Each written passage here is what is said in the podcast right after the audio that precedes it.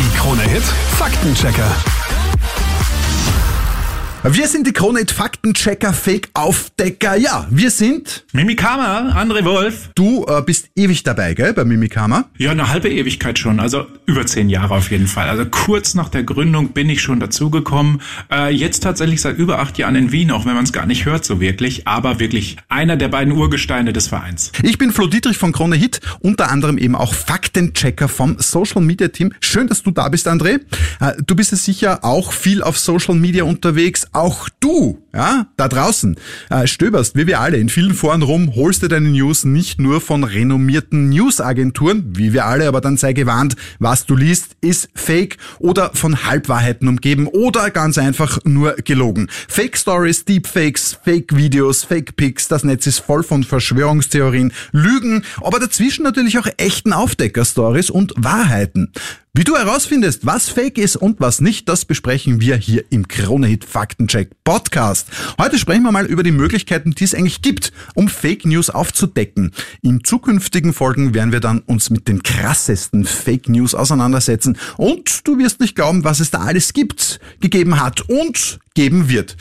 André, jetzt nochmal ganz kurz, was ist Mimikama genau und warum bist du äh, Gründungsmitglied? Mimikama vom Ursprung her ist ein Verein zur Aufklärung über Internetmissbrauch. Also es ging eigentlich darum, ja, als es gegründet wurde 2011, äh, Klickfallen auf Facebook zu erklären. Es ging eigentlich nur um Facebook. So ist der Name auch entstanden letztendlich. Also okay. der Name ist entstanden durch eine Fehlübersetzung des Google Translators. Der Grund, äh, Gründer Thomas Wannmacher wollte eigentlich gefällt mir auf Suaheli übersetzen und da kam da irgendwas wie Mimi Mimi und Karma raus, wo wir heute wissen, hat damit überhaupt nichts zu tun. Also eine echte Fake News letztendlich. äh, auf jeden Fall haben wir diesen Namen jetzt und ursprünglich ging es darum, Menschen, also Tipps von Nutzerinnen und Nutzern auf Facebook für Nutzerinnen und Nutzer auf Facebook zu geben. Äh, das Ganze hat sich im Laufe der Jahre gewandelt, ist heftiger geworden seit 2014. Na klar, weil es gab ja damals nur Facebook, ne? Und ja, dann ja. kam alles dazu. Alles dazu. Telegram, Twitter, äh, TikTok und so und weiter. Und die ne? politische Komponente. Seit 2014 sind Social Media unwahrscheinlich politisch geworden und auch unwahrscheinlich viele manipulative Falschmeldungen sind unterwegs. Ja, und damit sind wir gewachsen und immer größer geworden. Aber sag, wie kommt man überhaupt auf die Idee? Was ist so der Hintergrund, dass ich ich mir irgendwelche Lügengeschichten ausdenke und die dann poste. Warum da, tut das ein User? Äh, es gibt drei Gründe. Einmal A, harmloser Natur. Ich möchte anderen Menschen helfen und falle auf meinen eigenen Bestätigungsfehler herein, den sogenannten äh, Confirmation Bias. Das bedeutet, ich glaube etwas, weil es sich äh, wahr anfühlt, etwas krasses, etwas sehr dramatisches und leite das anderen weiter. Das ist ungewollt.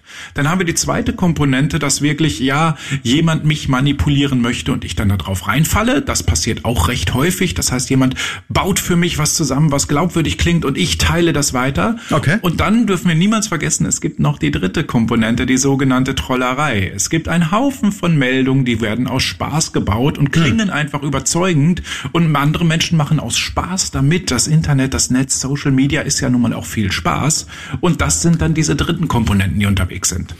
Ähm, und dann gibt's ja meiner Meinung nach diese vierte Komponente, Trollen für Geld das Staaten, äh, Firmen oder sind das Fake News? Gibt's das? Genau, nicht? da wird's jetzt spannend. Diese, dieser Begriff des Trollens, der ist ja so wunderbar, ja, differenziert, der ist ja so groß. Wir verstehen da meist immer nur etwas Negatives drunter, dass jemand meint, einen Diskurs zu stören, eine Diskussion kaputt zu machen. Trollen ist viel mehr als das. Es gibt diese Positivtrollerei, die aus Spaß ist, aber auch diese Negativtrollerei, sprich andere Staaten verbreiten gezielt Propaganda in, ja, beispielsweise Mitteleuropa, um hm. unsere Gesellschaft zu stören, um, um unser Vorankommen zu stören zerstören, sowohl politisch als auch wirtschaftlich. Und das haben wir natürlich auch. Äh, André, du als Pro, ja, ich sag mal, Bringt das was? Wenn ich äh, Troll-News lese, dann durchschaue ich die recht schnell. Und wie weit lässt sich die Masse beeinflussen durch äh, Putin-Propaganda? Nehmen wir das mal als Beispiel. Ja, wir haben es ja nicht immer nur mit einfach entlarvbaren Falschmeldungen zu tun, also Fake News, die wirklich da sind und wie eine Bombe platzen, hm. sondern wir haben es mit Narrativen, also sinnstiftenden Geschichten zu tun, die über Jahre hinweg erzählt werden, die plausibel erscheinen, die immer wieder auftauchen, die immer wieder dasselbe uns sagen und irgendwann sagt man, ja, da wird wohl was dran sein. Das könnte ja stimmen. Die Wahrheit liegt vielleicht in der Mitte und solche Dinge, das schleicht sich ein. Ganz langsam radikalisieren sich gewisse Gruppen, ziehen weitere Gruppen, eine gesellschaftliche Mitte auch in ihren Bann. Je nachdem, was draußen passiert, die sogenannten anlassbezogenen Situationen, passiert draußen etwas Dramatisches, etwas Großes, tendiere ich dazu, vielleicht auch Falschmeldungen zu glauben, weil sie mir in den Kram passen. Und das passiert über Jahre. Das ist nicht, was von heute auf morgen da ist, sondern was wir wirklich spüren seit über einem Jahrzehnt, was, was wirklich da ist und was auch manipulativ am Ende ist. Das heißt also, ähm, es reicht dann, wenn ein Mensch bei der ersten Fake-Meldung mal drauf reinfällt, dazwischen fällt er lange Jahre nicht drauf rein, dann hat er wieder eine, wo er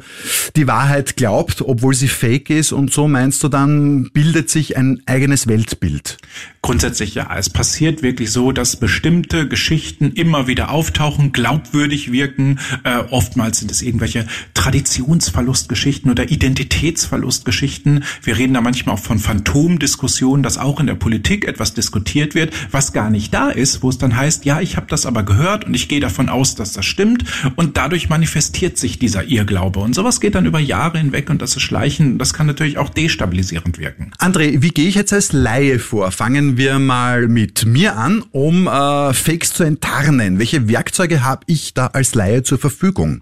Du hast sowieso gerade den richtigen Ausdruck gesagt. Ich muss mit mir anfangen. Ah, ich ja. als Mensch, als Person bin immer die erste Anlaufstelle. Ich muss selbstkritisch werden und auch selbstreflektierend sein. Das bedeutet, ich bin nicht der Nabel der Welt. Ich weiß nicht alles und das muss ich mir eingestehen. Ich Dann, weiß doch alles. Ich weiß ja, doch alles.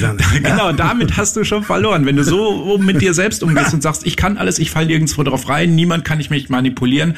Doch, Ah, grundsätzlich dann immer. Okay. So, und das muss ich mir eingestehen. Und dann ist es recht einfach. Ich muss erstmal Suchmaschinen beherrschen. Ich muss wissen, wie Suchmaschinen funktionieren. Denn Suchmaschinen sind die modernen Bibliotheken, aber Vorsicht, die können auch manipulativ gestaltet sein, beziehungsweise die Ergebnisse, die ich bekomme, die oben stehen, müssen nicht zwingend die richtigen sein. Ich muss also wissen, wie bediene ich Suchmaschinen textweise? Wie bediene ich Bildersuche? Also wenn mir jemand ein Bild schickt und schreibt mir was dazu, muss ich in der Lage sein zu erkennen, ob das Bild aus dieser Situation stammt oder eben nicht. Dann gibt es noch die dritte Möglichkeit, ich sollte Kartendienste beherrschen und in der Lage sein, bestimmte Szenarien, bestimmte Bilder auf einer Karte einzuordnen und sehen, hm. kommt das wirklich von dort? Gerade im Kontext des Angriffskrieges auf die Ukraine ist es enorm wichtig geworden, Videos oder Fotos, die angeblich aus dem Krisengebiet stammen sollen, auch einordnen zu können. So, und das Letzte ist, ich muss in der Lage sein, Absender zu erkennen, Medien einzuordnen. Also ich muss in der Lage sein, Gattungen einzuordnen. Handelt es sich um Meinungsinhalte? Hm. Handelt es sich um Fakten? Was sind Fakten überhaupt? Was sind Tatsachenberichte, Nachrichten? Was sind Meinungen? Was ist Satire? Viele Menschen sind nicht in der Lage, Satire einzusortieren bzw. zu erkennen. Das sind so die wichtigen Dinge. Und darauf kann ich dann aufbauen. Aber wenn ich diese Punkte beherrsche, bin ich ziemlich gut in der Lage, auch Falschmeldungen zu erkennen schon. Ja, meine Ex-Frau versteht auch keine Satire. Das war ein Witz und nicht ernst gemeint, ne? Muss man schon aufpassen. da sage ich jetzt nicht so. Wie deckt jetzt ihr als Profis bei Mimikama Fakes auf? Das ist ja ganz schlüssig. Da gibt's ja Quellenangaben. Ja. Äh, ist das nicht ein enormer Aufwand, diese Dinge auch zu recherchieren? Unterschiedlich. Es kommt darauf an, was für Geschichten das sind, wie tiefgehend sind die Sachen. Sind es vielleicht einfache Bildrecherchen nur, dann geht das recht schnell. Ja, wenn mir jemand ein Bild schickt und sagt, schau mal, das wurde gestern in Wien aufgenommen und ich schaue mir das Bild an und sehe ein Straßenschild und sehe, das ist ein deutsches Straßenschild, dann kann ich direkt schon sagen, da passt was nicht. Da okay. ist was nicht in Ordnung. Ja, solche Dinge gibt's recht häufig. Dann kann ich bei so einem Bild ganz schnell sagen, hier Suchmaschine, schau dir das Bild an und sag mir, wo das herkommt. Es gibt die Möglichkeit, die Suchmaschine kennt das Bild eins zu eins und sagt mir, das wurde 2017 bereits beispielsweise in Berlin aufgenommen, dann kann es nicht 2023 Wien sein. Hm. Es kann sein, Google Lens beispielsweise erkennt einige Inhalte auf dem Bild und sagt mir das, was dort steht. Dieses Haus beispielsweise habe ich gesehen, das steht in Berlin. Und dann habe ich auch rausgefunden, wo das Bild herkommen kann. Also ich muss entweder etwas verifizieren, also den Wahrheitsgehalt darstellen, oder falsifizieren, dass ich sage, es kann schlichtweg nicht so sein. Mhm. Und nicht dort und nicht zu diesem Zeitpunkt. Exakt. Ne? War jetzt gerade gerade eh aktuell mit Prigoschin. Da weiß man noch immer nicht genau, ja. was ist passiert, was ist nicht passiert.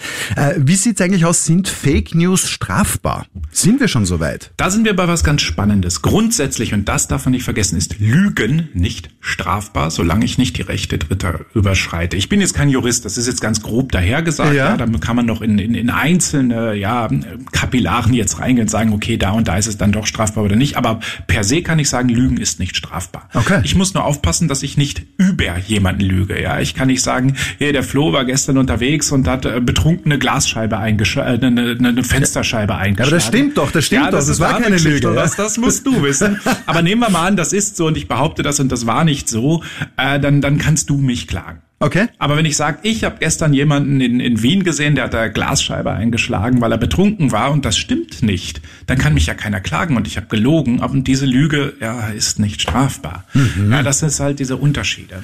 Und dementsprechend sind Fake News auch in gewissem Sinne nicht zwingend strafbar. Sie müssen, wenn sie, sie können Tatbestände erfüllen, Volksverhetzung, Wiederbetätigung und so weiter. Sowas nämlich schon, ne? Sowas, ja, da muss man, da, da geht es dann schon. Aber die reine Fake News, die jetzt erst dieses alles nicht überschreitet, überschreitet, ist nicht strafbar. Das dürfen wir niemals vergessen. Grundsätzlich ist es wichtig, dass wir sie entlarven können. Das ist enorm wichtig, aber mit der Strafbarkeit ist immer so eine Sache. Aber ist auch wichtiger, wenn ich jetzt als Userin einfach weiß, was los ist und nicht irgendwelchen ja. Lügen Glauben schenke sofort. Ne? Es ist ja grundsätzlich ein Reputationsschaden auch. Ich möchte ja persönlich keine Falschmeldung verbreiten. Wie sieht das denn aus, ja? Und da sollte man auch ein bisschen Eigenhygiene sozusagen betreiben und sagen, ich mag das ja nicht. Ich möchte ja nicht reinfallen und ich möchte vor allem nicht, dass andere das merken. Also im Zweifel, wenn etwas sehr dramatisch, sehr tendenziös, sehr einseitig dargestellt ist, sollte ich von der Verbreitung Abstand nehmen, sofern ich ich es nicht wirklich auf Herz und Nieren geprüft habe. Wir sind die Krone Hit Faktenchecker. Wir sind André Wolf von Mimikama. Ich bin Flo Dietrich und in der nächsten Folge hören wir etwas über die serbische Horror-Monsterfrau. Gibt es sie wirklich? Sind's Fake News oder gibt es Geister? Hm? Ja, und wir freuen uns schon jetzt auf dich in der nächsten Fake-Checker-Aufdecker-Episode. Abonnier den Podcast doch, na, dann verpasst du keine Folge mehr. Wir freuen uns auch über deine Bewertung. Hoff, du bist bei der nächsten Folge wieder dabei und gib uns bitte deine Likes auf der Plattform deiner Wahl. Natürlich behandeln wir auch gern dein persönliches Lieblingsthema. Wenn sich's ausgeht und du wissen willst, was Fakt oder Fake ist, dann schreib uns doch einfach an Faktenchecker at kronehit.at. Die Krone Hit Faktenchecker.